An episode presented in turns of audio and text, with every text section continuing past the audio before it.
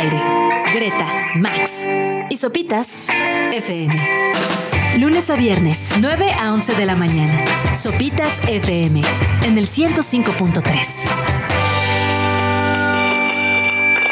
Fríos y mojados días tengan todos ustedes. Es lunes, amanecimos de una manera deleznable. Horrible, no me quería parar, pero mira. ¿Cómo estás, Gre? Bien, ¿y ustedes qué tal? ¿Qué tal el fin? Pues lunes, lunes, por eso con esta de Mitski. like an angel stuck to the bottom of my glass with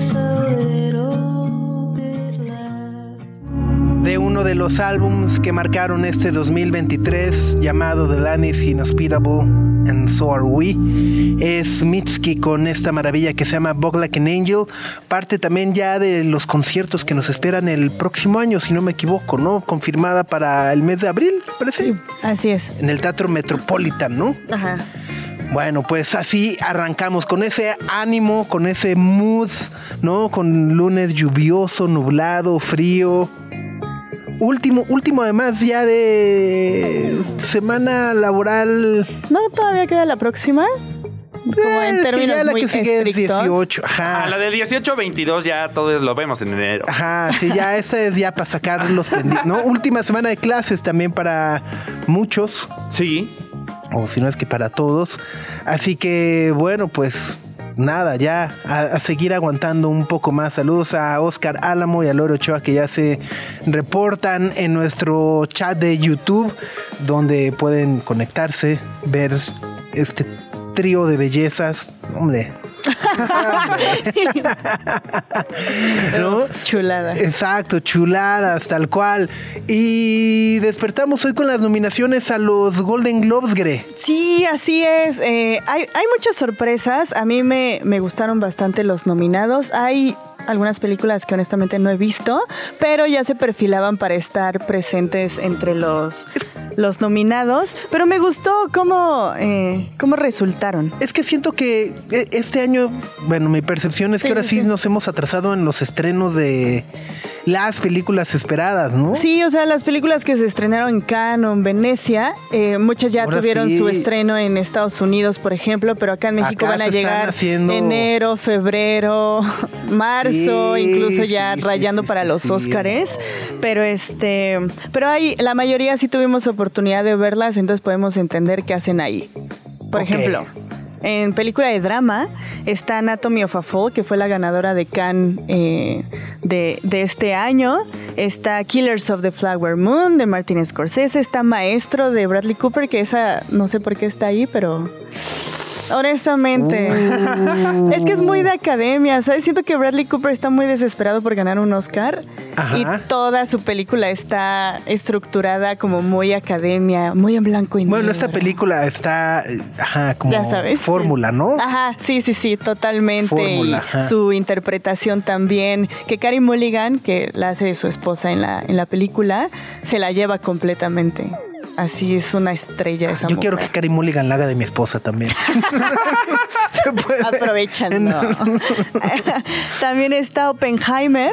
Ajá. Está mi favorita de este año que es Past Lives o Vidas Pasadas, que no se ha que todavía estrenado no se aquí. ajá. Ajá, Y está The Zone of Interest de Jonathan Glazer. Esas son en las de drama. Ok. Y en las de comedia está Air, la de Nike, Ajá. que no sé qué hace ahí, pero ok.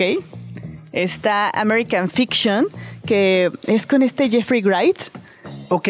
Ajá, está, el plot está interesante, no se ha estrenado aquí, pero está, está interesante. Está Barbie, obviamente, está The Holdovers, May December y Poor Things.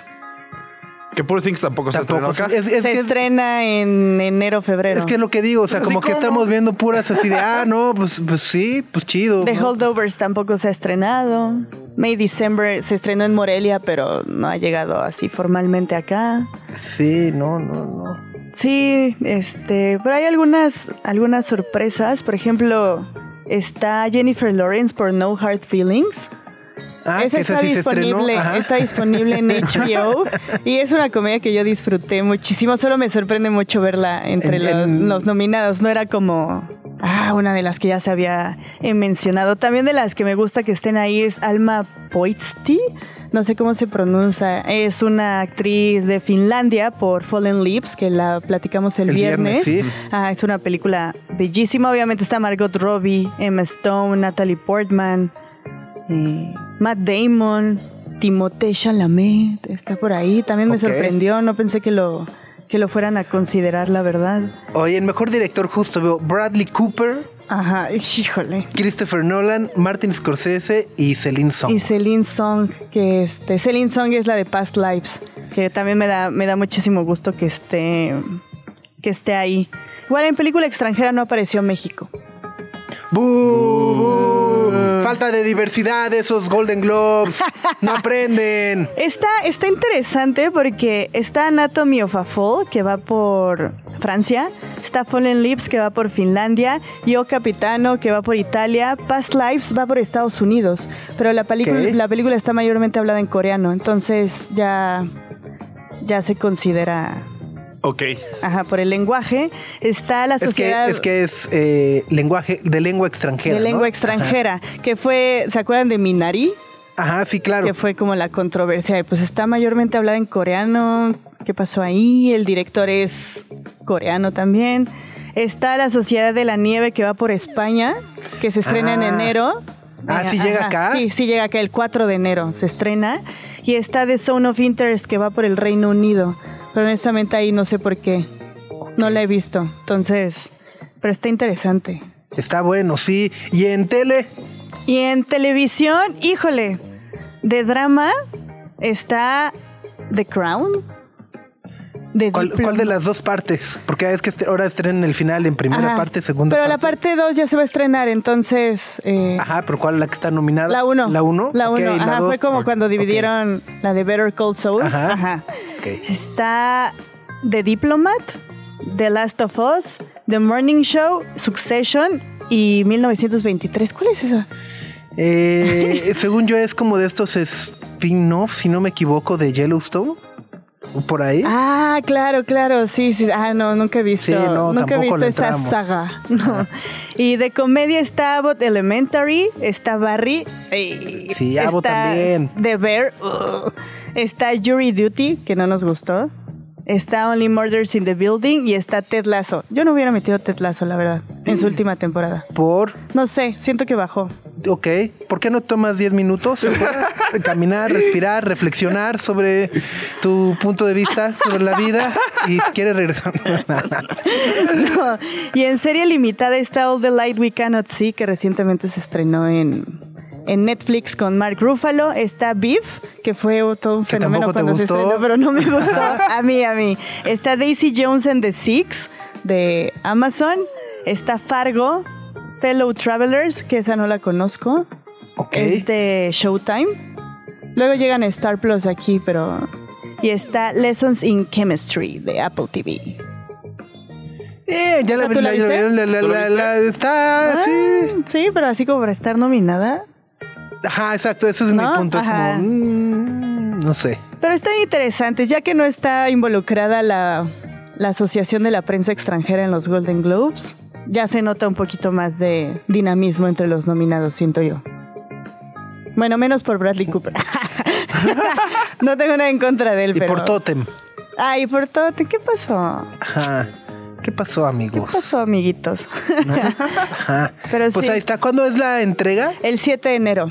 El 7 de con- enero es la entrega de Eso, los me, Golden me gusta que regresa para verse con todo y rosca. Sí, sí, sí. Y los premios Emmy son el 15. Ok. Ah, los retrasaron, son en septiembre generalmente, pero por el, todo el tema de la huelga los pasaron para el 15, entonces la temporada de premios ya de 2024 se viene densa. No hay nada de Ferrari, por ejemplo. Que era de las que se Pues es perfilaban. que ahora es puro Max Verstappen. Tarats. Tarats. Oye, y bueno, está The Boy and the Hero, ¿no? Ah, sí, entre las animadas está The Boy and the Heron, que es parece ser ya la última de Miyazaki con Estudio Ghibli. Sí, sí. está obviamente... Pero, que, pero además estoy viendo que es justo la, la película más taquillera en Estados Unidos Ajá. y que se convierte como en la primera película de animación en, en ganar la romperla, taquilla. ¿sí? Ajá, ¿A poco? ajá. Oh. Ah, qué cool. Sí. Aquí sí, Sí, sí, se sí, va a estrenar en México. Este, afortunadamente sí va a tener su, su estreno pronto en México. El 25 es como, ya saben, eh, ¿cómo se dice? Estreno anticipado. Ajá. Y el 28 ya llega a todos lados. Entonces, sí va a haber tiempo de verla antes de que, de que salgan los Golden Globes. Y también está Elemental de Pixar. Está Spider-Man Across the Spider-Verse de Sony. De Super Mario Bros. Movie, que fue una de las películas más taquilleras de este año de Universal. Está la de Suzume, que Esa es... de Pitches de Jack Black. Ajá, Ajá. Peaches, Peaches. y está Wish, la última de Disney, Ay, que en taquilla híjole. le fue Ajá. tan mal. Ni, ni- ni- ese sí está ahí muy con calzador, ¿no? Es la primera vez, creo que está leyendo que en 20 años Disney no supera los mil millones de dólares en taquilla con ninguna de sus películas. No, pues vaya tragedia. Sí, pobrecitos. Pobrecitos. Se quedan como en Ah. 900, en 800. Pero pobre. Wish era su apuesta cañona porque estaban Ajá. cumpliendo 100 años. Saquen el violincito. echaron- No, el meme del violincito. Sí, sí. Ah, por acá en YouTube yo, Lore nos está diciendo que también está The Eras Tour y es que la película de Taylor, Taylor Swift está nominada por su taquilla. Por- ajá, Ah, es que es de las nuevas nueva categorías. categoría Ajá, en una nueva categoría de cuánta taquilla de consiguieron. desempeño en taquilla Ajá. y todo. ¿De quién la tiene más?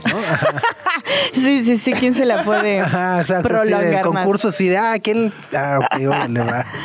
Sí, entonces, este, está interesante, están interesantes. Igual en, en, en Score está, está buena la contienda. En canción original hay tres de Barbie. Está la de Dua Lipa. Ajá, está Dance Night. muy bien, ya con eso estamos. Está I'm Just Ken, la de Ryan Ajá. Gosling. Y está What Was I Made For, que esa no me acuerdo cuál es. ¿No es la de Billie Eilish? No sé, fíjate, no, no, así ese rato la estaba viendo y dije, ¿cuál Sí, es esa? ¿Sí? es la de Billie Eilish. ¿Ves? Y Ajá, está la de ¿ves? Peaches. Me, me, me- ah, por primera vez me siento más chavo. ah, en sub, dije, ah, la de Billie Eilish, tía. Está Lenny Kravitz por ahí y Bruce Springsteen también nominados. Órale, Lenny Kravitz por. Por una de Rustin, se llama la película Rustin, tampoco se ha estrenado acá. Y Bruce Sp- Springsteen por She Came to Me, se llama Addicted Por to su Romance. participación en México. Y ya, a ver qué tal se ponen, me gusta, me gusta. En, en actor de serie de drama están otra vez cuarenta y tantos de Succession. Sí, todos. sí, sí, sí. Y todos lo merecen. Bueno, está Brian Cox, obviamente Kieran Culkin y Jeremy Strong. Kieran Colkin, ¿no? Pues yo diría que sí, se la llevó Ajá. completamente. Sí, ¿no? Sí, sí. Pero sí, no creo que se lo den a él. Siento que se la van a dar a Jeremy Strong. Órale. Sí, ¿no? no, no, yo creo que no. Está Pedro Pedro Pascal, Pascal en Last of Us. también. Lo hizo muy bien. Sí. Y está Dominic West por The Crown, que interpreta al villano de Carlos. Ok. Maldito. Oye, oye. No sé, no la he visto, no sé de qué trata. No puedo emitir una opinión al respecto. Y está Gary Oldman por Slow Horses, que es una de Apple TV, ¿no? Sí, está buena. Yo ¿Está vi buena? la primera. Eh, pero dicen que la segunda está buenísima ¿Ah, y ahí sí? se acaba de estrenar la tercera. Ok. Ah, Es como, ajá, yo, yo, yo también por eso dije como, ¿qué? Es como, ya sabes, como de... Es como de señor del Ok. MI5, del M5, Ajá, ¿no? sí, y sí, detectives y crímenes y guau, Ah, Gary Oldman es bueno guau, para eso. guau. En, en ese, en, en ese orden, que- ajá, no sé si está nominada, por ejemplo, una que se llama Hijack, también de Apple TV Plus, con Samuel, eh, no, con Idris Elba. Ah, ¿La del avión? La del avión. No. Ah, que está, ajá. Está bien buena. Está, está buena. Está buena. Ya, O sea, todos los, ¿no? lugares, ¿Eh? todos los lugares comunes de películas. Está de palomerona, avión. pero está Está chida. palomerona. sí. Pero los tweets, los tweets al final es de. ¡Ah! Ajá, los últimos dos capítulos valen toda la pena. Ajá. Sí, pues a, a ver qué, a ver qué tal. También en actor de serie de comedia está bueno porque está Bill Hader por Barry, que yo se lo daría a él honestamente. Está Steve Martin por y Martin Short por All the Murders in the Building. Está Jason Segel por Shrinking. Ah, ¿Tú la buenísima, viste? sí, la amo, favorita. Está Jason Sudeikis por Ted Lasso La amo también, favorita. y Jeremy Allen White por The Bear. La amo también, favorita, las tres. ¿Qué vamos Trilogía. a hacer? ¿Qué vamos a hacer? Ajá, Eh, que le oye, den un pedacito a cada están quien. chidos en esa. Sí, sí, sí. Que lo compartan. Sí. No. Pues a ver qué tal. Muy bien, entonces 6 de enero, Siete. la entrega, el 7 de enero, Siete. la entrega a los Golden Globes. Eh, ajá, ¿qué le, no, o sea, es cuando No, el 6 de enero es cuando te llegan los reyes. Los ¿verdad? reyes. Ok, y justo de eso vamos a platicar en unos momentos más. Eh, eh, no, y es muy en serio, eh, justo vamos a platicar con el doctor Leonardo de Benito Avendaño sobre la importancia de que los niños y todos creamos en Santa Claus y en los Reyes Magos. Eh, es, un, es un tema interesantísimo porque creo que sí tiene... eh, un efecto en nuestra formación, en el desarrollo de nuestro cerebro, ¿no? Y justo el doctor Benito eh, Avendaño tiene esta subespecialidad en paidopsiquiatría. Paido. Ajá. Ok. Que diagnostica y trata enfermedades mentales específicas de niños y adolescentes. Ok. Ah, y además de eso, Eh, Familia, la, la película mexicana dirigida por Rodrigo García, que es su primera en español en su larga carrera, ya se va a estrenar este próximo 15 de diciembre en Netflix. Está disponible ahorita en algunas salas.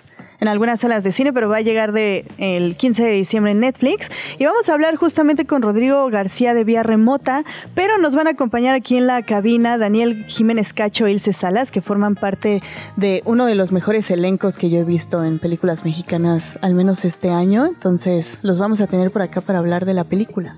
total, aprovechando que se acercan las fiestas, Las las, reuniones, reuniones familiares. familiares. No, hombre, esa es como anillo al dedo, como Así anillo es. al dedo, así tal cual. Greta, Max y Sopitas en el 105.3 FM.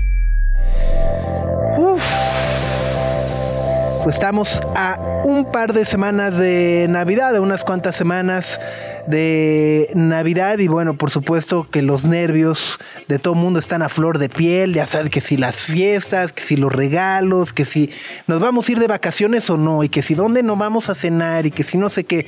Pero bueno, hay una parte en particular además que es muy importante platicar y antes de entrar al tema, queremos decir que vamos a platicar eh, temas sensibles, por lo que si están rodeados de niños, eh, les invitamos a que le cambien de estación unos minutos. Eh, ahí están Gaby Risco en W, ¿no? Está ahí Mariano Osorio, échense ahí unos poemas de Mariano, de Mariano Osorio Híjole. ahorita. Este, pura actitud positiva con nuestro amigo Toño Esquinca. muchedumbre, ajá. La mu- ajá, ahí, ¿no? Eh, porque vaya, justo queremos platicar sobre la importancia que tiene en nuestro desarrollo neuronal Santa Claus y los Reyes Magos. Y para ello nos da mucho gusto recibirte, doctor Leonardo de Benito Avendaño. Eres eh, psiquiatra con una subespecialidad en paidopsiquiatría, que yo no sabía que existía esa rama, pero que básicamente trata enfermedades mentales en niños y adolescentes. ¿Cómo estás? Buenos días. Muy buenos días. Sí, es, no, no somos muchos los paidopsiquiatras, desafortunadamente, pero sí, nuestro trabajo consiste en la salud mental de niños y adolescentes y su desarrollo Cada vez más importante, además, ¿no? O sea, me siento feo que digas que no son muchos porque la salud mental de niños y adolescentes es importantísima y luego como padre, uno justo también, mm, vaya, traemos ciertos vicios de... Está haciendo berrinche, déjalo, ¿no? Este, hay que ponerle límites a ese niño, ¿no? Este, ajá, y, y todo el mundo quiere educar a, a niños ajenos, pero en realidad hay cosas más profundas que se necesitan ver, hablar y demás. Sí, bueno, sí, de, de hecho siempre se podrá platicar de muchos temas de salud mental infantil. Tenemos para platicar semanas y semanas. Oye, pero bueno, justo creo que a dos semanas de Navidad uno de los temas que más nos eh, importaba poder platicar es la importancia de Santa Claus y los Reyes Magos, ¿no? Eh, eh, eh, ¿Por qué tener esta ilusión de repente eh, es, juega un papel fundamental en el desarrollo emocional de los chicos? Sí, qué bueno que tocas el tema, porque verás, eh, la creencia de Santa Claus es algo bastante común en la sociedad occidental. Se sabe que en los menores de 5 años el 80% de todos los niños creen en Santa Claus. ¿no? en el mundo occidental. Esto hay que tomar en cuenta que es una estadística a final de cuentas estadounidense y que Latinoamérica tiene un poquito más de influencia española, por lo que nuestro porcentaje se va un poco a la mitad, en donde la otra mitad son los reyes, los Ah, famosos reyes magos. ajá. ¿no? Y, hay unos atascados que queremos en los dos para que toque doble, Pues, ¿no? Y el niño Dios. También. Ajá. Sí, Ajá. sí, así es. Tenemos este. Se, se ha ido como Bueno, ampliando, Ajá, ¿no? sí, ahora está también el, el duende, ¿no? Elf. Ah, el duende que hace Elf. travesuras y deja. Ajá. Así es. Que trae vueltos locos a los papás. ¿A poco? Sí, ah, ajá, yo ¿Como los Alushers, pues? Ajá. Yo no sé qué cuentas de Instagram sigue. Claramente aquí se nota el algoritmo generacional, pero es esta onda de que me parece que del 1 de diciembre hasta el 24 hay un duende que se aparece en las casas y hace travesuras y va dejando pequeños regalillos. Ay, Entonces lo va ¿por qué haciendo cada vez más. No, a mí, ajá, a mí Solo me esconde un calcetín del par nada más. No, no. Es la única travesura que me hace. Sí, tal cual.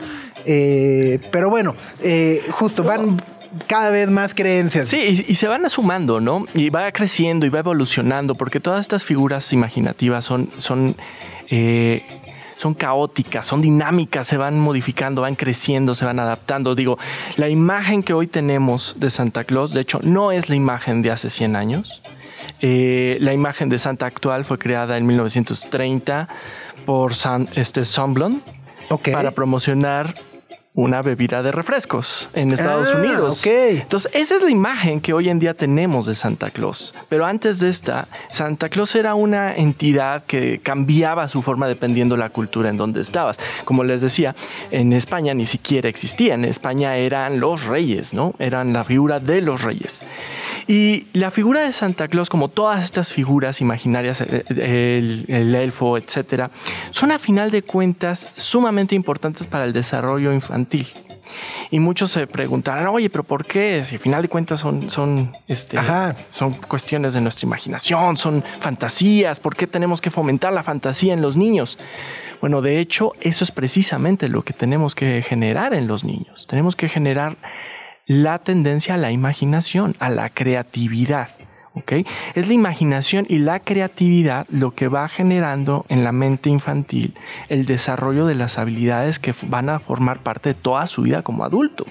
Su desarrollo emocional, su flexibilidad cognitiva, su desarrollo interpersonal, su rol e identidad. Todo esto tiene sus esbozos en la imaginación, la creatividad y el juego, que son como los tres factores más importantes del desarrollo cognitivo en la infancia, sin contar los evidentes como es una buena alimentación, ejercicio y todo.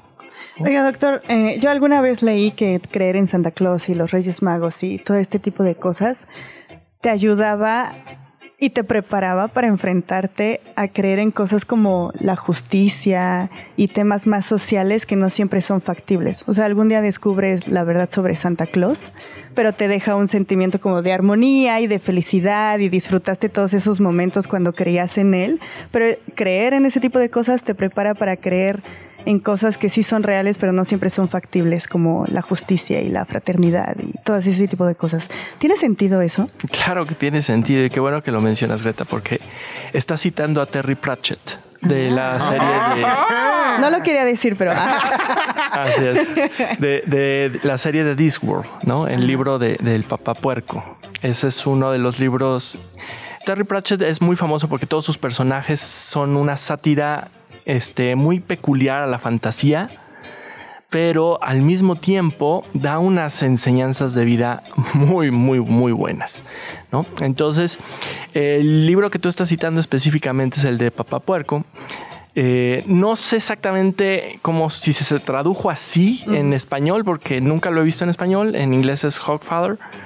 Eh, y, y es muy peculiar porque habla de cómo la muerte, la figura de la muerte, que de hecho es uno de los personajes más sabios con respecto a la vida del universo de Terry Pratchett, le habla a su nieta Susan precisamente sobre la importancia de creer las pequeñas mentiras. Y pues si quieren más adelante les cito textual este libro para dejarlos a todos con este pensamiento filosófico tan importante que nos heredó Terry Pratchett. Él ya falleció hace más o menos 10 años, muy amigo de Neil Gaiman, que a lo mejor le suena a algunos de ustedes, es autor también de muy buenos libros este, y novelas, Sandman, por ejemplo, Coraline. Eran muy amigos. Good Omens es una cosa que hicieron ellos dos juntos. Pero bueno, son como obras que, que tienen esta esencia, que obviamente invito a todos a leerlas porque siempre tienen este toque fantástico con un toque filosófico. ¿no? Entonces sí, sí, efectivamente, en resumen es eso, es creerte las pequeñas mentiras para poder entonces creerte las grandes mentiras y ahorita vamos a profundizar más en eso. Oye, y Doc, aprovechando que estamos hablando de creer las, las pequeñas mentiras, hay, un, hay una edad que a mí me llama mucho la atención, es cuando tienes como 9, 10, 11, 12 años y ya no estás tan pequeñita o tan pequeñito como para creer, pero ya te cayó el 20 y, y ¿cómo manejas eso? ¿Cómo es lo más recomendable que unos padres manejen cuando se dan cuenta que su hijo ya está dejando de creer? Bueno, es que la parte interesante es que yo, yo no usaría el tema de dejar de creer, más bien su capacidad cognitiva se ha desarrollado tanto que ya pueden atar cabos, ¿no? Y ya pueden como confrontar la realidad con la fantasía. Y ya, por- porque es muy interesante, porque los niños pequeños también son bastante buenos en el pensamiento científico, no, no crean que por ser niños no lo tienen. Lo que pasa es que como ellos tienen una enorme confianza en el adulto, si el ad- adulto deposita como mucha evidencia, y sobre todo son los papás, las figuras parentales, pues ahí como que se permiten creer lo que papá y mamá dicen. Y además hay mucha evidencia, pues veamos toda la, la promoción que hay Claro. a, a la Navidad, ¿no? Pero hay que dejar muy claro que esto no solo ocurre con Santa y los Reyes, o sea, en otras religiones y otras situaciones, se- se- la gente que no cree en Santa y los Reyes aún así tienen este, este desarrollo. Ahora, ¿cómo se puede abordar a los niños? Bueno, efectivamente, cuando finalmente ellos se te acerquen a decirte esto, pues tú efectivamente le, le confirmas, ¿no? Pues sí, efectivamente, ya, ya lo cachaste, ya te diste cuenta, eres muy inteligente, hay que elogiar por su capacidad de perspicacia. Y bueno, pues pedirle obviamente que también siga cumpliendo un poco con la tradición, sobre todo por los niños más pequeños y por su derecho a, mantener estas ideas también, ¿no? Eh, y bueno, pues ya cuando están muy grandes y aparentemente no saben, digo aparentemente porque probablemente si ya lo saben, más bien es un poquito de, pues están esperando por los privilegios que conlleva la vida A los infantil. 19. ñaca, ñaca. Así es. Estaba platicando con el doctor Benito, no, Leonardo de Benito. Él es eh, psiquiatra con una certificación en, ¿cómo se llama? Padiopsiquiatría. Sí. Ahí está, paidopsiquiatría, que eh, diagnostica y trata enfermedades mentales específicas de la infancia y adolescencia sobre la importancia de creer en Santa Claus, en los Reyes Magos y demás. Estamos platicando con el doctor Benito Avendaño. Muchas preguntas ya, doctor. Eh, por acá, Héctor Oropesa dice, bueno, ¿a qué edad sería correcto decirle a un niño, niña? Eh, generalmente ya en la preadolescencia es posible hacerlo. ¿ok? O sea, ¿qué, se- qué- qué sería como 12, 13 o... Pues depende mucho el desarrollo de cada niño, ¿no? Pero eh, ahí tú tienes que ir como valorando cómo está la parte de la creatividad, la imaginación, la fantasía todavía en el chico, si tu pensamiento es más crítico, no es tan crítico. Y sí, más o menos como entre los 11 y los 12, a veces en las niñas un poquito antes, las niñas se desarrollan más rápidamente cognitiva y físicamente que los varones. Entonces, dependerá mucho de las características del niño, pero generalmente es la preadolescencia o puber, máximo. Oiga, doctor, y hace rato, antes de que nos fuéramos a canción, dijo em, cuáles son los beneficios como materiales de creer en, en Santa Claus y los Reyes Magos, que suena feo, pero pues son un privilegio. ¿Cómo se puede entender la creencia de Santa Claus o los Reyes Magos en niños que no tienen acceso a esos privilegios? Pues porque muchos niños interactúan con niños que sí reciben regalos, pero hay unos que no. Eh, donde yo crecí, por ejemplo, había muchos niños que no recibían regalos, entonces eran compartidos. Pero era como esta parte de, ¿por qué a tu casa sí llegan y a la mía no? O sea, ¿cuál es la diferencia? ¿Qué hice mal yo? ¿Cómo poder Hijo, entender esta porque- parte? Ajá, de- Porque además luego es que él se portó bien y tú no, ¿no? Ajá. Cuando en realidad todo parte de una diferencia económica, en, realidad. Entonces, ¿cómo entender esta parte? ¿Qué tanto afecta a los niños que no reciben, etcétera, etcétera? Sí, mira, Es una pregunta moral complicada porque sí, efectivamente, esto es una circunstancia que tiene que ver muchas veces con la economía de los propios padres y familiares, ¿no? Y eso hace una clara diferencia. Y un error grave sería como el que acaban de decir, ¿no? Ah, es que tú te portaste mal y por eso no te trajo nada, cuando pues evidentemente no va por ahí el asunto. Eh, yo creo que aquí también habla un poco de, de- de que esta, esta idea, esta, esta tradición, no tiene por qué romperse por falta de economía. Es decir, el regalo no tiene que ser forzosamente un juguete, no tiene que ser algo comprado, ¿no? Y yo creo que ahí lo que yo sugeriría a los padres en esta situación es que aprendan a dar algo que no solamente este, sea un juguete económicamente el más importante o caro, sino que también sea como el secreto que es el de dar, ¿no? El de regalar, puede ser algo muy sencillo, puede ser algo hecho a mano, puede haber sido este, un accesorio, puede ser eh, un dibujo. Algo que ayude como a mantener un poquito esta ilusión. Mira, evidentemente no pasa nada tampoco si los chicos se enteran antes. O sea, tampoco es el fin del mundo. ¿no? Hasta la fecha no tenemos ninguna evidencia científica que demuestre que hace daño o no hace daño. ¿De acuerdo? Lo que tenemos de evidencia es que el, el fomentar la creatividad y la imaginación sí mejora las capacidades cognitivas y emocionales de los niños. Entonces, esa es la parte que hay que estar fomentando. Si no puede ser Santa y los Reyes, bueno, puede haber otras estrategias, ¿no? Puedes hacer otras. Es decir, seamos claros, la tendencia de Santa y los Reyes es más este, católica occidente, es cristiana occidente, ¿no? En muchas religiones ni siquiera las tienen. Entonces, Sí. y eso no quiere decir que la- entonces esta población, que es más de la mitad del mundo, entonces está desvalida cognitivamente. No, claramente que no. No va Es por ahí. Exacto. ju- ju- justo el año pasado que fue el Mundial de Qatar, estaba en Qatar y conviviendo con una familia mexicana, donde decía, bueno, pues es que claro, o sea, mis, hijas son las únicas que reciben Santa en Qatar, ¿no? Pues son mus- musulmanes y nos ven raro porque pues ponemos el árbol, ¿no? Entonces ahora, ahora que mencionabas todo esto me, me, me, me acordaba de eso. Decía, claro, es que es, eh, asumimos de repente que nuestro microuniverso es el mundo en general, ¿no? Cuando en realidad... Y luego viene esta otra parte que es eh, cómo gestionar los nervios también como, como padres, ¿no? Es una época de, de mucho estrés, de... eh, a ver, desde no encontrar lugar en los, en- para estacionarse, ¿no? Hasta escuchar por enésima vez los mismos villancicos, este, tener a los niños emocionados por los juguetes y que quieren eso, y luego la fila eterna para la foto con el Santa. Eh, eh, o sea, ¿cómo gestionar todos esos nervios también sin acabar así de... "Ah"? ¿Dónde los escondes? Ajá, ese, ese también es hacks, ¿no? Sí, sí, te tienes que armar de muchísima paciencia, efectivamente. Pero es que eso es precisamente lo que está enseñando esto. Verás, esa es una de las cosas cognitivas que enseña esta fantasía, porque te está enseñando a ser paciente, te está enseñando a comportarte, te está enseñando a mantener cierto nivel este, emocional estable. ¿no? Controla tus emociones, él llega hasta el 25 hey, tranquilo, tienes que ser paciente. Oye, mejora tu conducta porque si no vas a tener esta consecuencia. Si se dan cuenta, son puras habilidades sociales y cognitivas que el niño está aprendiendo con una creatividad inintencionada, podríamos decirlo, de parte de los padres. Les estás enseñando eso a tus hijos.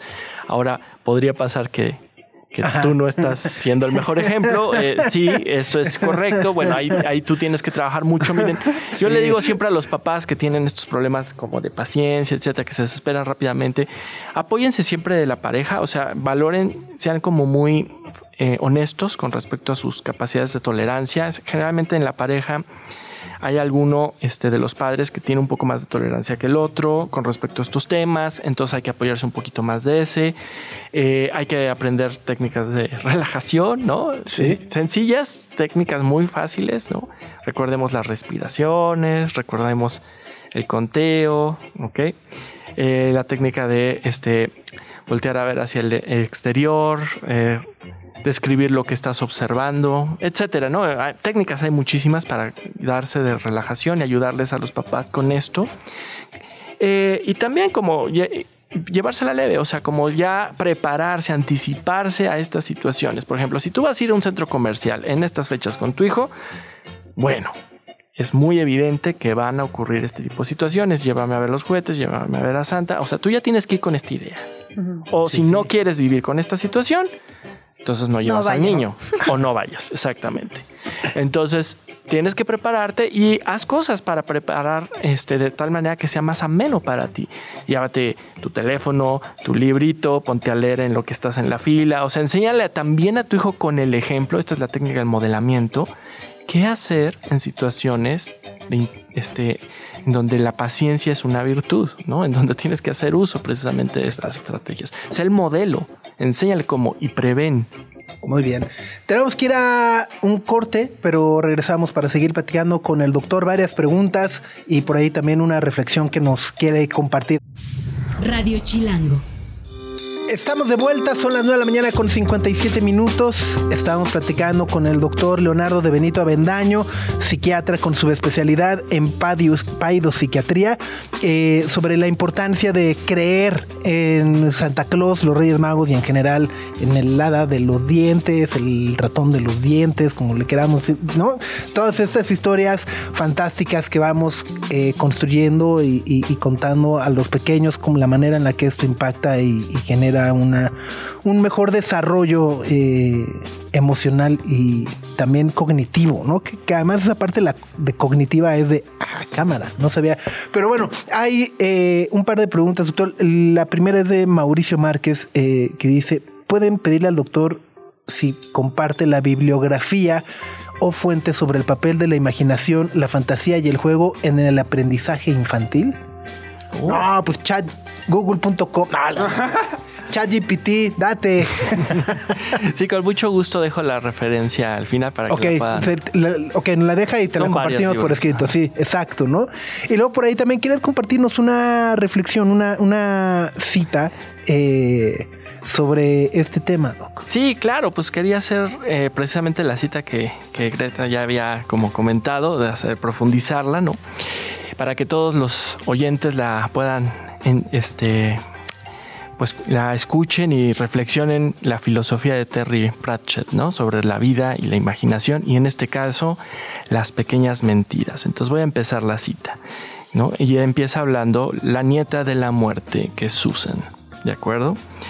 Susan dice, ¿me estás diciendo que los humanos necesitan fantasías para hacer la vida soportable? ¿De veras? dice la muerte. ¿Como si fuera una especie de píldora rosa? No, los humanos necesitan la fantasía para ser humanos, para ser el punto donde el ángel que cae se encuentra con el simio que se alza. ¿Hadas de los dientes? ¿Papas puercos? ¿Santa Claus? Dice Susan. Sí, a modo de práctica. Hay que empezar aprendiendo a creer en las mentiras pequeñas. ¿Para que podamos creer en las grandes? Sí, la justicia, la compasión, el deber y todas esas cosas. No son lo mismo en absoluto, dice Susan. ¿Eso crees? Entonces coged el universo y muélelo hasta que no sea más que un polvo fino, y pásalo por el más fino de los tamices, y entonces enséñame un solo átomo de justicia, una molécula de compasión.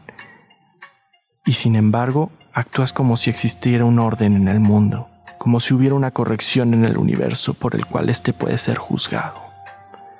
Sí, pero la gente tiene que creer en eso. De otra manera, ¿qué sentido tiene?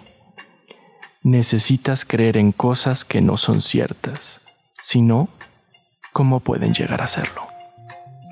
Wow.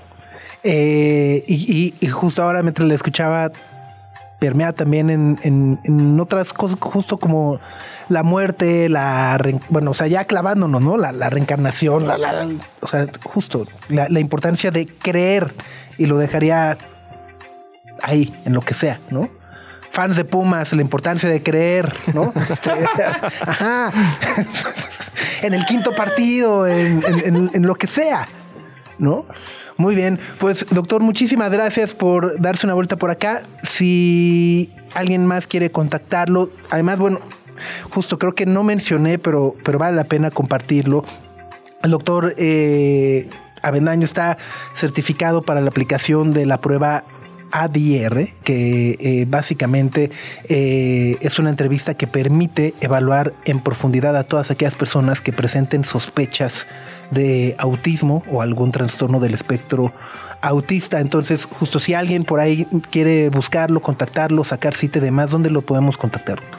Sí, claro, este, pueden contactarnos en el este, 55 52 02 2901, que es este, en, la, en el centro en donde estoy trabajando, en la clínica Avalon. Ok. Ahí pueden este, buscarme.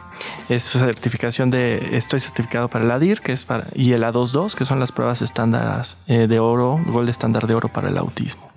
Pues ahí está, es el doctor Leonardo de Benito Avendaño y también pueden checarlo en avalonsalud.com para consultas, contacto y demás. Greta, Max y Sopitas en el 105.3 FM.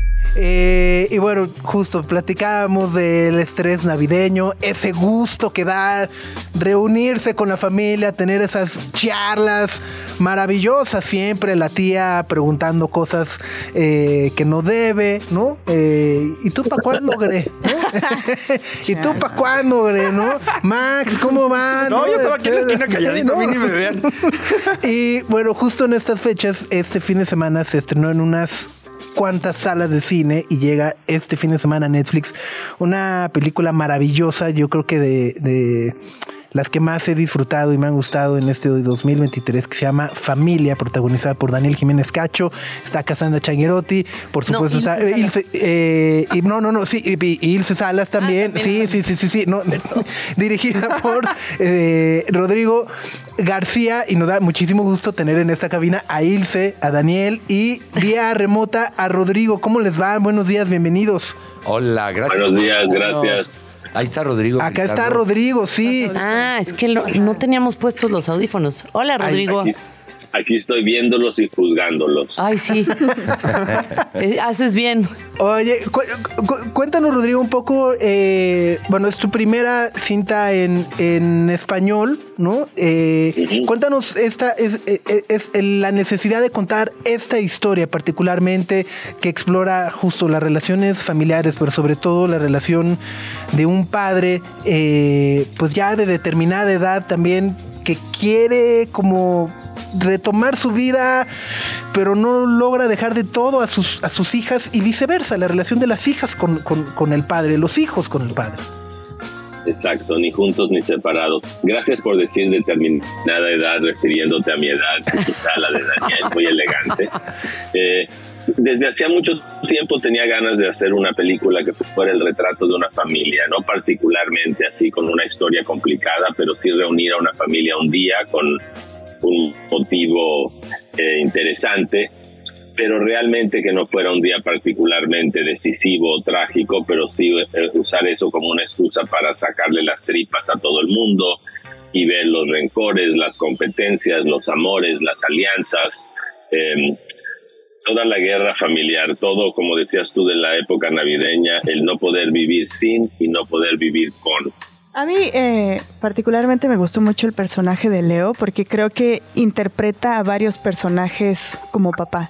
O sea, es muy distinta la relación que tiene con cada una de sus hijas porque con cada una tiene distintas certezas reconociendo los conflictos que presenta cada una. Entonces me gusta mucho ese dinamismo que presenta el personaje porque es un personaje de personajes y siento que eso al mismo tiempo se refleja en las hijas porque las hijas también se comportan como esposas, como amantes, como hermanas eh, no solo con su papá, sino también con sus hijos y con sus hermanas y demás. Entonces me gustaría eh, que me platicaran los dos justamente de interpretar a un personaje que interpreta a distintos personajes de acuerdo con quién está interactuando.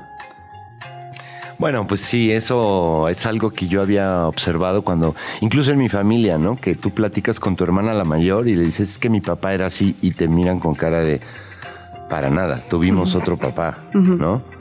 O sea, que también los papás van moviéndose y no es lo mismo el primer hijo que el último. Y también las relaciones que se dan son, son, cambian y son diferentes. Entonces, bueno, pues yo, esto es lo que me preocupó también en la, a la hora de hacerlo, que tuvieran su carácter distinto fuera diferenciado, ¿no? La relación, el conflicto que tienes con una, quién es tu favorita, pero que no se sepa, aunque en el corazón lo sabes y todas lo saben o lo sospechan, la que se sintió querida, la que no se sintió querida, a la que se le debe, ¿no? En fin, todo eso está ahí, está ahí retratado.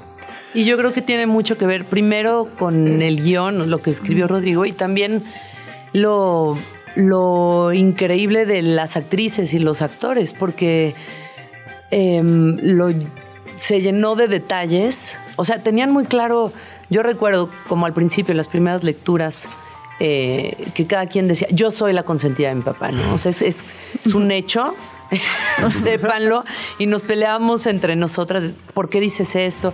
Pero bueno, cada quien ya tenía un viaje construido y, y solamente había que, que recibirlo. Y yo creo que eso sí es una labor de actores y de la dirección siempre ahí presente. O sea, es esos detalles y esa curiosidad y... Sí. Y particularmente, bueno, en general, la, la, la cinta me parece además que retrata las pérdidas, ¿no? O sea, es afrontar una pérdida constante, eh, vaya, incluso desde la figura materna, que no, no, no, no sabemos qué pasó con la mamá, pero bueno, eh, pero particularmente tu personaje parece ser como el más centrado, perfecto, ¿no? O sea, la, doctora que eh, está casada con hijos, que tiene un matrimonio estable, pero al mismo tiempo no por ello deja de afrontar constantes pérdidas y esos cambios, esa lejanía con sus hermanas, de repente sentir justo como que se perdió ese, ese link o esa familiaridad con el resto de, sus de la familia, valga la redundancia, por la distancia. Yo creo que es algo que sucede frecuentemente.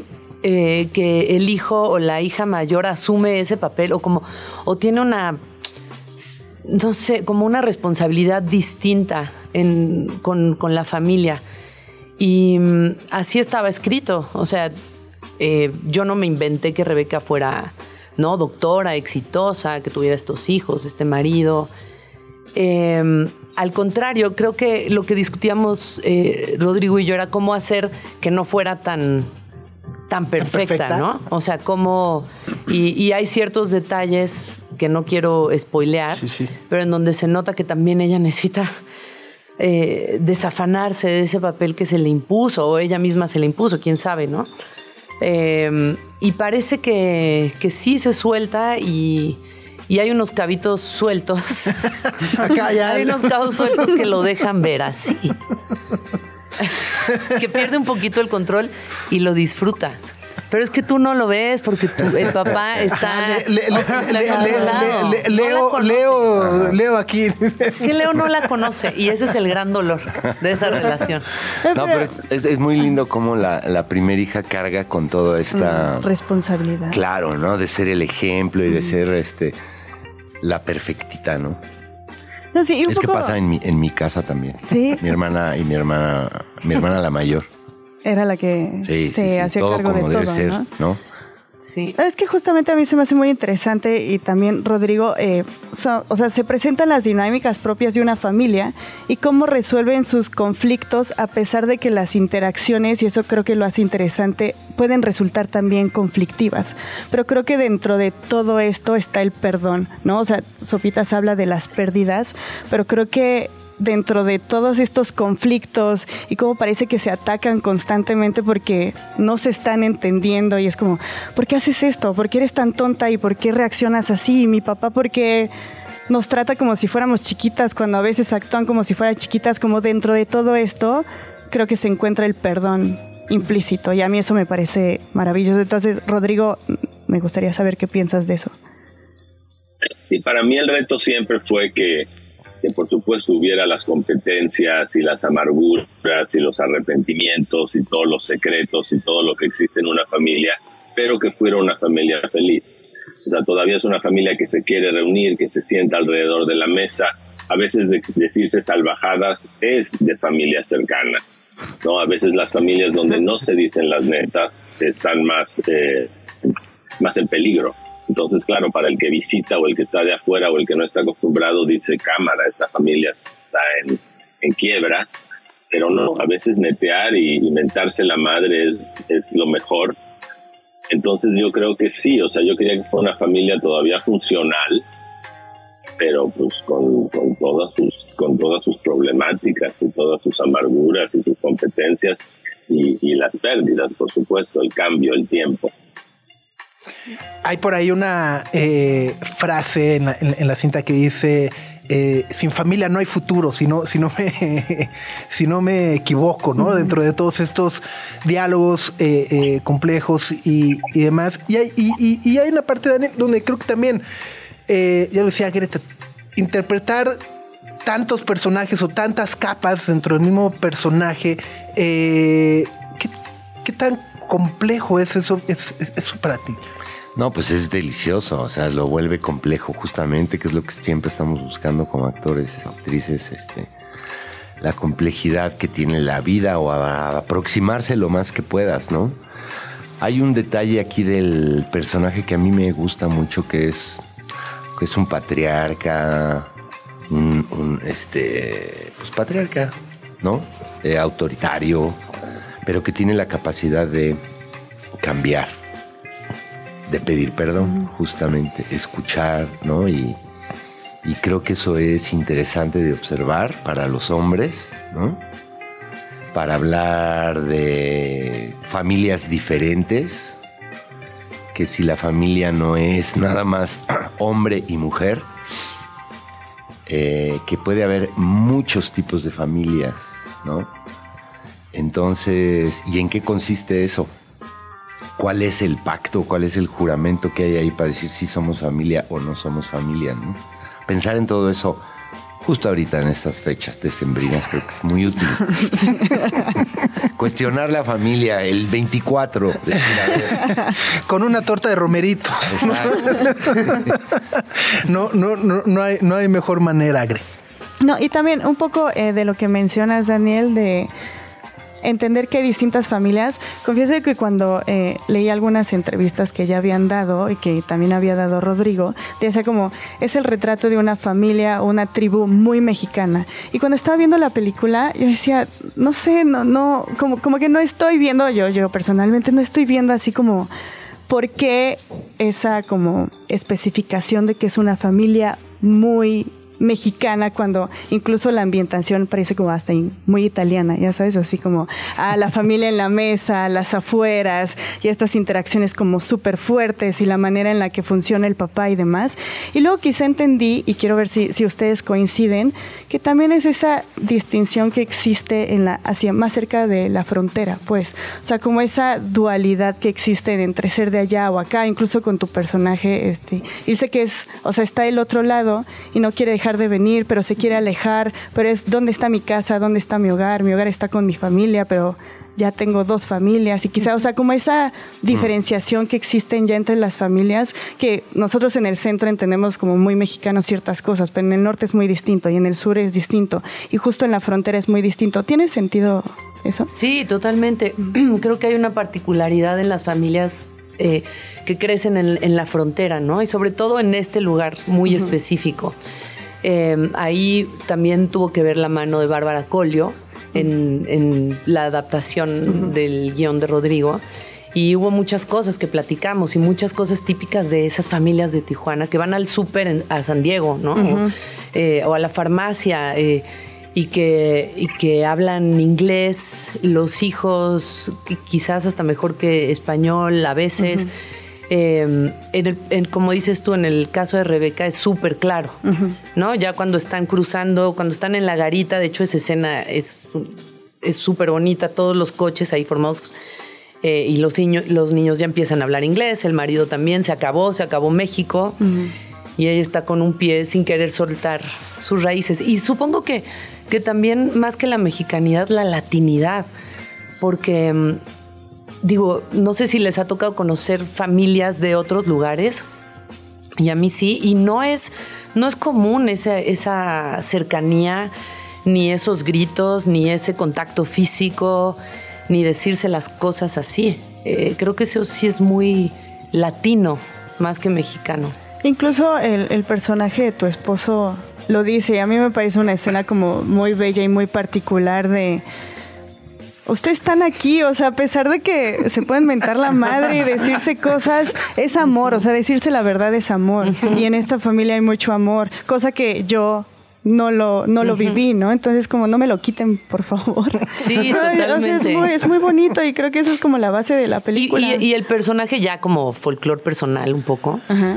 eh, eh, el actor todo el tiempo estaba con el crew mexicano muy sorprendido. O sea, no le había pasado eso nunca.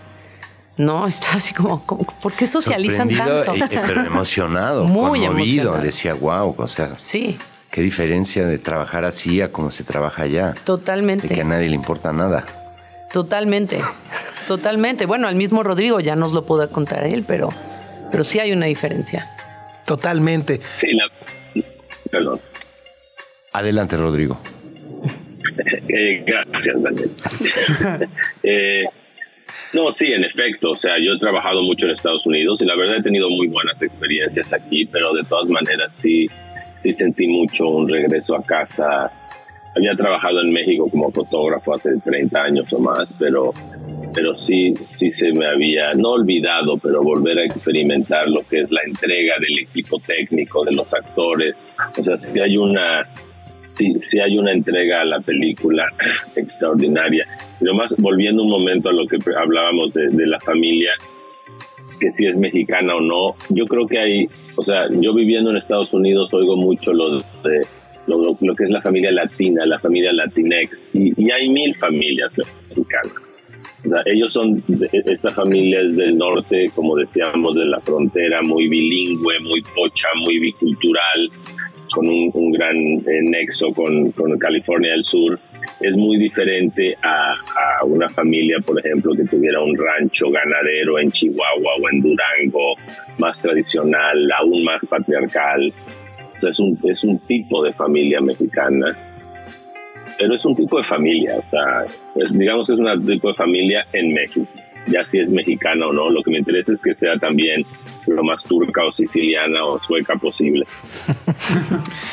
Pues ahí está, se estrena este viernes 15 de diciembre, llega a Netflix. Y pues muchas felicidades, de verdad, Ilse, Daniel, Rodrigo, muchas gracias por acompañarnos esta mañana y por favor véanla, disfrútenla. Es, insisto, creo que una de las películas más bonitas que he tenido la oportunidad de ver eh, este año. Así que bueno, pues... a- a- o sea, insisto, véanla aprovechando las fiestas navideñas y luego siéntense a cenar con su familia tranquilamente. Exacto. O no, O no. o Que no. truene, que truene lo que tenga que tronar de una vez. Si la mesa está tan bonita como es en el Valle de Guadalupe, sin broncas me Dentro. siento. Muy bien. Greta, Max y Sopitas en el 105.3 FM. Siento que le hacemos o le hemos hecho muy poca justicia a Australia. En los últimos años siempre decimos, ay, sí, sus arañas y sus canguros, pero nadie dice sus grandes bandas de rock psicodélico. Están surgiendo un Ay, montón, ajá. digo, Tame Impala, King Gizzard and the Lizard Wizard. Eh, Parcels, Pond. The Lazy Eyes, Ajá. Pond, Lorde. Bueno, no, ese es de Nueva Zelanda. ¡Ah! Perdónenme. Uy, ya. Visa denegada. Oceanía. Nos están dando pues. una llamada de la embajada. ¿Está No, y- bien eso? Y aparte es rock psicodélico. No, no, no, no, no. Yo refería como ola de artistas, pues. Ah, o sea, están ya. chidos. No, ya vas a decir. Kylie Minogue, ¿no? Ah, pues sí, es gran señora. favorita, consentida siempre, Sí. siempre, siempre, siempre. Pero sí hay, hay buena, buena banda de rock psicodélico en Australia. ¿eh? Ajá. Pues imagínate. ¿Por qué será? Porque los pican arañas. eh, se Ajá, van como. Spider-Man. Ajá, lamen sapos. Y ya, la psicodelia. La- lamen koalas. ¿No? Comen hormigas. Pero Ahora bueno. sí nos va a hablar la embajada. Comen, comen carne de canguro. Comen. Ah, sí. Es así. Sí. serio? ¿No es como tesoro nacional? Eh, no, ¿No equivale No, comer no. vaca en la India? no, según yo sí ¿No es como carne de canguro, así de. Ah, no. Ajá. Perdón por poner esa imagen en, en sus mentes, pero. Ajá. Órale, no sabía. Fíjate. Fíjate, fíjate. ah, sí, hasta la venden en el súper, mira. Sí, sí, sí, sí, sí, sí, ¿A qué sí. sabrá? No sé. Ah, tú no la No, no, probaste. no, Ay, no, ya. no sé, no sé. Pero tú fuiste una vez a Australia, Sí, ¿no? sí, ¿Y sí, no sí, sí. probaste carne de Eh, canguro? no que lo recuerde, no creo. ¿Pero porque no quisiste o no se te ocurrió? Mm, yo creo que porque no, ajá, o sea, no pensé en el cangurito ahí. Ajá, dije, sí, ah, no, raro, ajá, ¿no? ajá. Las vacas y el cochino como sea, pero un cangurito, ¿Koalas comen? no, no. Pero los pues- koalas huelen delicioso. ¿En serio? Sí. ¿A qué huelen? A eucalipto, como, como están ahí en árboles de Ah, eucalipto sí, todo el sí, tiempo, sí, huelen a huelen así. ¿Te cura la gripa olerlo? Es así como. ¡Wow! Te los frotas así como Big Vaporru. Te iba a decir un dato que te va a quitar todas las ganas de frotarte un canguro. De un koala. ¿Qué? Todos los koalas en Au- Australia tienen clamidia.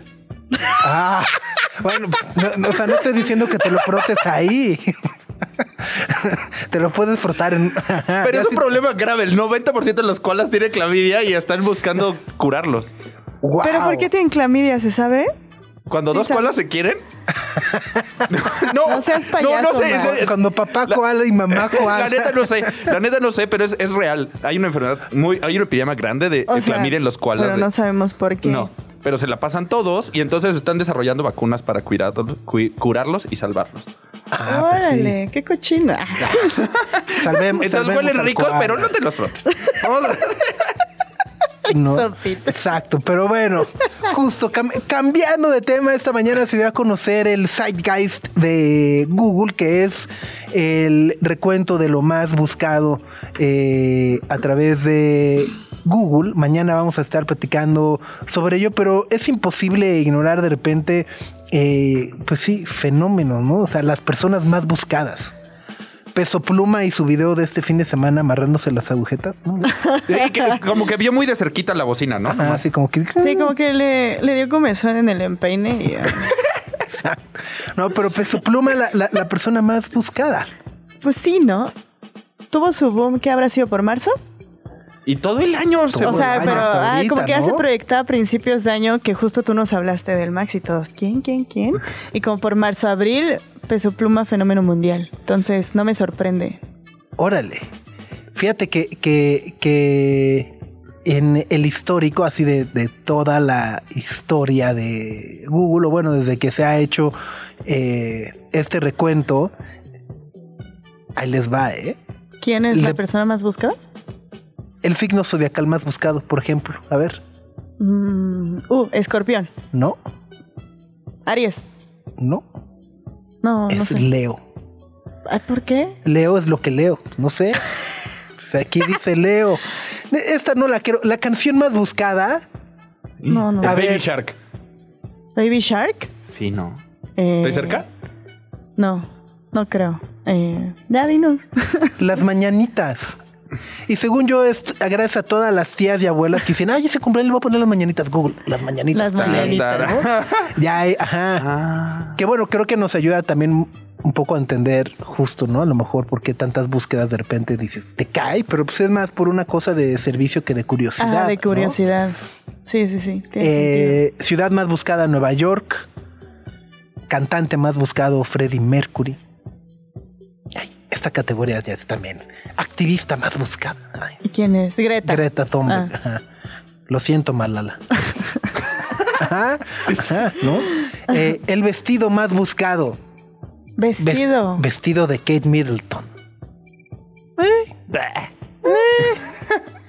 La receta más buscada. Pasta. Receta de pastel. Ah. Pues yo qué, pues yo qué. Yo qué es lo que han estado buscando, la curiosidad de la gente. La curiosidad. Eh, está interesante, pues. ¿Sí? O sea, en el año. aburrido, ¿no? Cuando ves como los del año, sí vas viendo como qué eventos Ajá. fueron los que agarraron la curiosidad, ¿no? Bueno, De más por ejemplo, yo hay, o sea, sí hay uno de música que digo, te- eh, o sea, ese sí no te lo manejo nada y aparece en el top 10 de lo más buscado en música en el 2023 y es Alfredo Olivas. Que Es la primera vez ah, que, escuchas el nombre. que escucho, ajá, Y ahora lo Ah, googleamos los tres. googleamos, ya, ya, ya, ya tiene tres búsquedas más.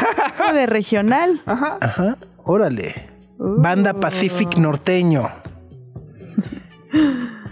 Mejor conocido como Alfredito, Alfredito Olivas, o el patroncito. El padroncito. Eso. Mm. A ver. qui- Quiero ver a qué suena. A ver si. La danza del venado y más éxitos en O sea, la danza del venado será ese. El otro era el baile, ¿no? O sea, habrá alguna. Hay un baile tradicional de venados, ¿no? Y el baile del venado. El de la boda, ¿no? El que no le digan en la esquina. Ah, ese no. Ajá, yo me refería a ese. El venado, el venado. Eso a mí me mortifica, el venado. Ese es Alfredo Olivas. Ajá. No, pues no. Bueno, pero es el, fue el séptimo artista más buscado en México.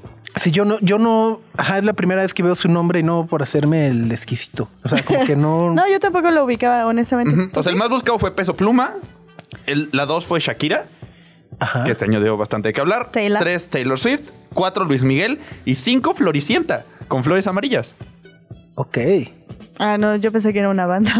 No, es la canción de Floricienta de Flores Amarillas. ¿Por? Es muy popular cada 21 de Que septiembre. se regala, ¿no? Se regalan flores amarillas el 21 de septiembre. Oh. Porque el 21 de septiembre es el día de la primavera en en Argentina. el cono sur. Ah, claro. Bueno, en el cono sur entonces se volvió muy popular. Y acá, de hecho, muchas personas seguro lo vieron. El 21 de septiembre había un buen de gente con flores amarillas. Yo no. Porque bueno, Porque.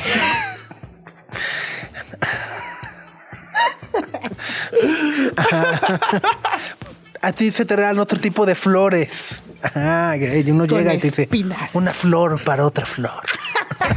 Las, las negras estas del chopo. Radio Chilango. Son las 10 de la mañana con 50 minutos en este lunes 11 de diciembre. Eh, un día, ya lo decíamos, muy frío, con muy nublado, con mucha lluvia y de mucha paciencia y sobre todo también mucho cuidado en el tráfico. Si van manejando, hay muchos peregrinos, peregrinaciones que van rumbo a la basílica de ida para cantarle las mañanitas a la, a Guadalupana. la, ajá, la morenita del Tepeyac Ajá. y luego la madrugada de regreso. Entonces, ser pacientes, empáticos, ¿no? Si nos toca ahí una peregrinación, no sean ese que, "Ah, pi, pi, pi, pi, pi, pi". Ajá. Porque eso pone triste a la Virgencita también. o sea, de por sí ya no vas a ir. No estás en la peregrinación. Y luego le tocas el claxon a los que están yendo. También el metro está cerrado. Entonces, ¿Qué? algunas ¿Cómo? partes del metro. ¿Por? Por la, o sea, por la Virgen. Eh, O sea, las estaciones de la línea 6, la Rosita. Ajá. Digo, ajá. De. Perdón, Metrobús también. Me equivoqué. El del Metrobús, en la Villa, Gustavo Madero, Calzada de los Misterios, todas esas cerradas. En la línea 6 del Metrobús. O sea, en metro no puedes llegar a la villa. Metrobús. Ah, me- ok, el Ajá. metrobús. Justo o sea, ¿es te, por lo mismo. ¿te obligan a peregrinar o qué? Exacto. O sea, a pie. Ajá. si no, no cuenta. Entonces todas esas están cerradas. También hay cierres por Insurgentes Norte, Talismán, Martín Carrera. Todas esas como que circulan. Toda esa sección Ajá. es, hay eh, muchos cierres por allá.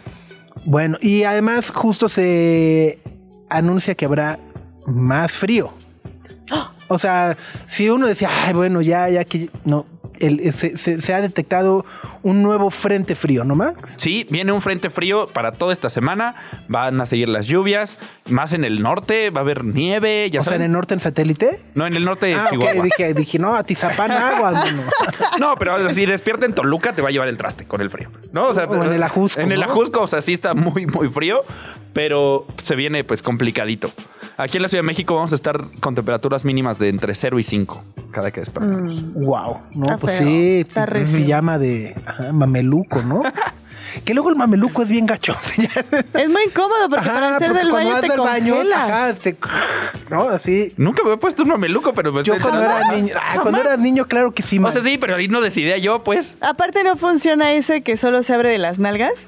Ajá. No funciona, cero funciona. No. Porque. Ajá, Experiencia porque, ajá, o sea, porque ajá, se abre hacia abajo y entonces la parte de abajo pues se pone ahí en la ajá, No, no funciona. También se enfría, ¿no? Ah, ajá, y puede chorrear. Ah, ajá. Todo es zona Sí, de splash, no, pues. ajá. Sí, no, no funciona. Y quitar todo el mameluco y Hace limpiarte frío, a hace las 3 frío. de la mañana, ¿para qué? Pijamas Sí. de dos piezas, entonces ya Ajá. saben. Sí, total. y calcetines, ¿no? Ah, sí. Yo odio dormir con calcetines, pero en esta época no hay de ¿Pero otra. por qué man. odias? ¿Te da una sensación Es como, rara? ajá, No. no sé, como que ajá, siento ahí el apretón no sé, ya sabes, de Sí, sí, sí. la circulación, mis venas No, pero poderosas. no te pones los calcetines normales, te pones unos calcetines así chonchitos aguaditos. Es lo que he hecho. Me robé unos del avión. Sí, Confesa- sí, sí. Confesando, son los del avión los que estoy usando Los que ahorita. estás Sí, usando. Sí, sí, sí, rifan. Bueno, a mí siempre me durmieron con calcetines porque la enfermedad entra por los pies, decía mi abuela. La gripa y así. A ver, dile eso a los koalas. No, pero bueno, pues ya, momento de despedirnos por el día de hoy. Max, buena semana. Igual, que tengan bonito día. Y todos igual, a los que fueron a Trópico, por ahí Huicho Manuel nos comentó en Twitter que él sí se aventó hasta que terminó el festival. Uf. Hasta el Guerrero. final. Total, total. Oigan, y bueno, pues justo aprender las velitas porque eh, se anunció el cartel 2024 de Mad Cool, este festival que se lleva a cabo en Madrid. Ajá. Y aparece por ahí como headliner Pearl Jam. Entonces, como. ah, ah, ah, ah, ah. Ajá. Entonces, aprender la velita para el 2024 y Pearl Jam. Es lo único que diremos. Si van a la, a la basílica, ya saben por qué pedir. Ahí les encargamos. Por el regreso de exacto, Eddie. Exacto, exacto, exacto. Y bueno, que tengan un muy buen lunes. Adiós.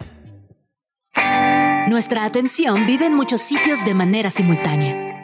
Ya puedes desconectarte de este. Sopitas FM. Lunes a viernes, 9 a 11 de la mañana. Radio Chilango, 105.3 FM. Radio Chilango. La radio que... Viene, viene,